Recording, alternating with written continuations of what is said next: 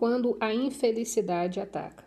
No que diz respeito à maioria da população, ainda inconsciente, somente uma situação crítica tem o potencial de quebrar a dura casca do ego e forçar as pessoas a uma entrega, e desse modo a um estado iluminado. Uma situação limite surge quando uma infelicidade, uma mudança drástica, uma perda ou sofrimento profundo despedaça todo o mundo da pessoa, tornando-o sem sentido. É um encontro com a morte, seja ela física ou psicológica. A mente criadora desse mundo entra em colapso. Das cinzas desse velho mundo, um novo mundo pode então passar a existir. Não existe nenhuma garantia de que uma situação limite vai fazer isso acontecer, mas o potencial está sempre ali. A resistência de algumas pessoas àquilo que é pode até aumentar em uma situação como essa, tornando a vida um inferno. Outras pessoas podem se entregar parcialmente, mas mesmo assim vai lhes dar uma profundidade e uma serenidade que elas não tinham antes. A casca do ego se quebra em alguns pontos e isso permite que pequenas proporções de esplendor e de paz brilhem. As situações limite têm produzido muitos milagres. Muitos assassinos que estavam no corredor da morte à espera da execução, experimentaram em suas últimas horas de vida uma existência dissociada do ego e a profunda paz e alegria que a acompanham. A resistência interior à situação em que se encontravam se tornou tão intensa que produziu um sofrimento insuportável e não havia nenhum lugar para onde correr e nada a fazer para escapar dela, nem mesmo um projeto da mente para o futuro. Assim, eles foram forçados a uma completa aceitação do inaceitável, foram forçados à entrega. Nesse sentido, foram capazes de penetrar no estado de graça, que traz a redenção, uma libertação completa do passado. Não é a situação limite que dá espaço ao milagre da graça e da redenção, mas sim o ato da entrega, Portanto, sempre que acontecer uma desgraça ou alguma coisa ruim em sua vida, uma doença, uma perda da casa, do patrimônio ou de uma posição social, o rompimento de um relacionamento amoroso, a morte ou sofrimento por alguém, ou a proximidade da própria morte, saiba que existe um outro lado e que você está a apenas um passo de distância de algo inacreditável, uma completa transformação alquímica da base de metal, da dor e do sofrimento em ouro. Esse passo simples é chamado de entrega. Não estou querendo dizer que você vai ficar feliz em umas situações dessas. Não vai, mas o medo e o sofrimento vão se transformar em paz interior e uma serenidade que vem de um lugar muito profundo do próprio não manifesto. Essa é a paz de Deus, que ultrapassa todo o entendimento. Comparada a isso, a felicidade é quase uma coisa superficial. Com essa paz radiante vem a percepção, não no nível da mente, mas dentro das profundezas do seu ser de que você é indestrutível, imortal. Você não é uma crença. É uma certeza absoluta que não precisa de uma manifestação exterior, nem de qualquer prova, transformando o sofrimento em paz. Li a respeito de um filósofo estoico na Grécia antiga que, ao saber da morte do filho em um acidente, respondeu: Eu sabia que ele não era imortal. Isso é entrega? Se for, não há, não há desejo para mim. Existem algumas situações em que a entrega parece uma coisa forçada e desumana. Suprir nossos sentimentos não é entrega, mas também não sabemos qual era o estado interior do filósofo quando disse essas palavras. Em situações extremas, pode ser impossível aceitar o agora, mas sempre temos uma segunda chance na entrega. Nossa primeira chance é nos entregarmos a cada instante à realidade do momento, sabendo de que aquilo não pode ser desfeito, porque já é. Dizemos sim àquilo que é ou aceitamos e o que não é. Então fazemos o que tem que ser feito, o que quer que a situação exija. Se nos submetemos a esse estado de aceitação, deixamos de criar negatividade, sofrimento ou infelicidade. Passamos a viver um estado de não resistência, um estado de graça e de luz, livre das disputas. Sempre que você for incapaz de realizar isso, sempre que perder essa oportunidade, seja porque não está gerando uma presença consciente o bastante para evitar o surgimento do padrão de resistência habitual, seja porque as circunstâncias são extremamente que são completamente inaceitáveis. Você está criando alguma forma de dor, alguma forma de sofrimento pode aparecer, que é a situação que está causando o sofrimento, mas não é bem assim. A responsável é a sua resistência. Aqui está a sua segunda chance de entrega. Se você não consegue aceitar o que está lá fora, aceite então o que está dentro.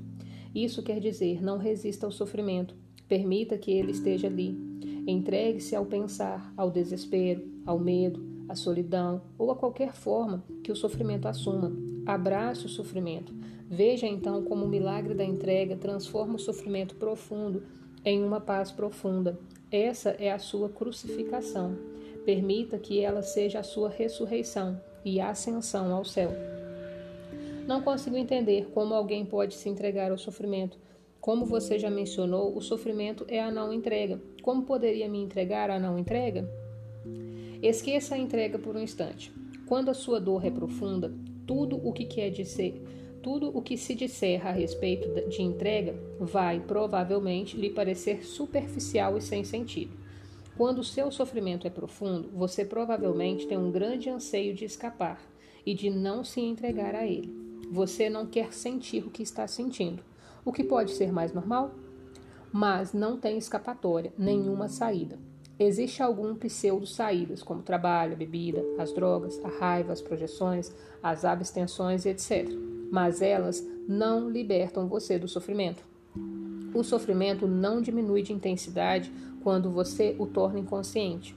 Quando você nega o sofrimento emocional, tudo o que você faz ou pensa fica contaminado por ele.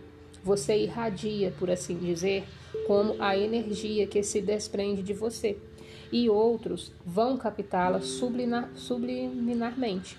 Se essas pessoas estiverem inconscientes, podem até se ver compelidas a agredir ou machucar você de alguma forma. Ou você pode machucá-las em uma projeção inconsciente do seu sofrimento. Você atrai e transmite aquilo que corresponde ao seu estado interior. Quando não existe caminho para fora, existe sempre um caminho através. Portanto, não fuja do sofrimento. Enfrente-o, sinta-o plenamente, sinta-o, mas não pense a respeito dele. Fale dele, se necessário, mas não crie uma história na sua mente a respeito dele. Dê toda a sua atenção ao sofrimento, não à pessoa ou ao acontecimento que pode tê-lo provocado. Não permita que a mente use o sofrimento para criar uma identidade de vítima para você em função dele. Sentir pena de si mesmo e contar a sua história aos outros vai fazer com que você fique paralisado no sofrimento. Se for impossível se afastar desse sentimento, a única possibilidade de mudança é se mover em direção a ele. Do contrário, nada vai mudar. Portanto, Dê a sua completa atenção ao que você sente e evite dar um nome a isso mentalmente. Ao se dirigir para o sentimento, fique intensamente alerta. No princípio, pode parecer um lugar escuro e aterrador. E quando vier um impulso para se afastar, observe-o, mas não se deixe guiar por ele. Permaneça colocando a sua atenção no sofrimento. Permaneça sentindo o pesar, o medo, o pavor, a solidão, o que for. Fique alerta, fique presente com todo o seu ser, com cada célula do seu corpo. Ao fazer isso, você está trazendo uma luz para a escuridão. É a chama da sua consciência. Nesse ponto, você não precisa mais se preocupar com a entrega. Ela já aconteceu. Como? A atenção completa é a aceitação completa, é a entrega. Ao dar atenção completa, você está usando o poder do agora, que é o poder da sua presença. Nenhum indício de resistência consegue sobreviver nele. A presença remove o tempo. Sem o tempo, nenhum sofrimento e nenhuma negatividade consegue sobreviver.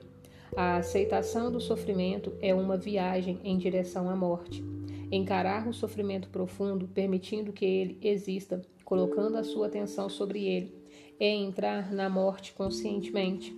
Quando tiver morrido essa morte, você perceberá que não existe morte e que não há nada a temer. Só quem morre é o ego. Imagine um raio de sol que se esqueceu que é uma parte inseparável do sol. Acredita que precisa lutar pela sobrevivência e assim cria e se apega a outra identidade diferente do sol. Será que a morte dessa ilusão não seria incrivelmente libertadora? Você que você quer ter uma morte fácil? Você prefere morrer sem sofrimento, sem agonia? Então morra para o passado e cada instante e permita que a luz da sua presença apague o pesado e limitado eu que você pensou que era você. O caminho da cruz. Existem muitos relatos de pessoas que dizem ter encontrado Deus através de um sofrimento profundo, e há também a expressão cristã, o caminho da cruz, que acredita apontar para a mesma coisa. Esse é o nosso principal interesse aqui. Na verdade, essas pessoas não encontraram Deus através do sofrimento, porque o sofrimento supõe resistência. Elas encontraram Deus através da entrega, da completa aceitação daquilo que é, aonde chegaram por força do sofrimento intenso, porque passaram. Elas devem ter percebido em algum momento que eram elas que geravam o sofrimento. Como você compara a entrega com o encontro com Deus? Como a resistência é inseparável da mente, o abandono da resistência, a entrega, é o fim da atuação dominadora da mente, do impostor fingindo ser você, o falso Deus. Todo julgamento e toda negatividade se dissolvem. A região do ser que tinha sido encoberta pela mente se abre. De repente, surge uma grande serenidade dentro de você, uma imensa sensação de paz. E dentro dessa paz existe uma grande alegria, e dentro dessa alegria existe amor. E lá no fundo está o sagrado, o incomensurável, o que não pode ser nomeado. Não chamo isso de encontrar Deus, porque como se pode encontrar o que nunca foi perdido? A própria vida que é você? A palavra Deus é limitadora, não somente por causa de milhares de anos de má interpretação e uso equivocado, mas também porque pressupõe uma outra identidade que não é você. Deus é o próprio ser, não um ser. Não pode haver nenhuma relação aqui de sujeito e objeto, nenhuma dualidade, nenhum você e Deus. A percepção de Deus é a coisa mais natural que existe. O fato estranho e incompreensível não é que possamos nos tornar conscientes de Deus, mas sim que não somos conscientes de Deus. O caminho da cruz a que você se referiu é o velho caminho para a iluminação e até recentemente era o único caminho. Mas não o rejeite nem subestime sua eficácia, ele ainda funciona. O caminho da cruz é uma inversão completa. Significa que a pior coisa da sua vida, a sua cruz, se transforma na melhor coisa que já aconteceu, ao forçar você para a entrega, para a morte, ao forçar você a se tornar nada, a se tornar como Deus, porque Deus também é coisa nenhuma. Nesse momento, para a maioria inconsciente dos seres humanos, o caminho da cruz ainda é o único caminho. E eles só vão acordar através de mais sofrimento e a iluminação, como um fenômeno coletivo, será precedida por grandes revoluções.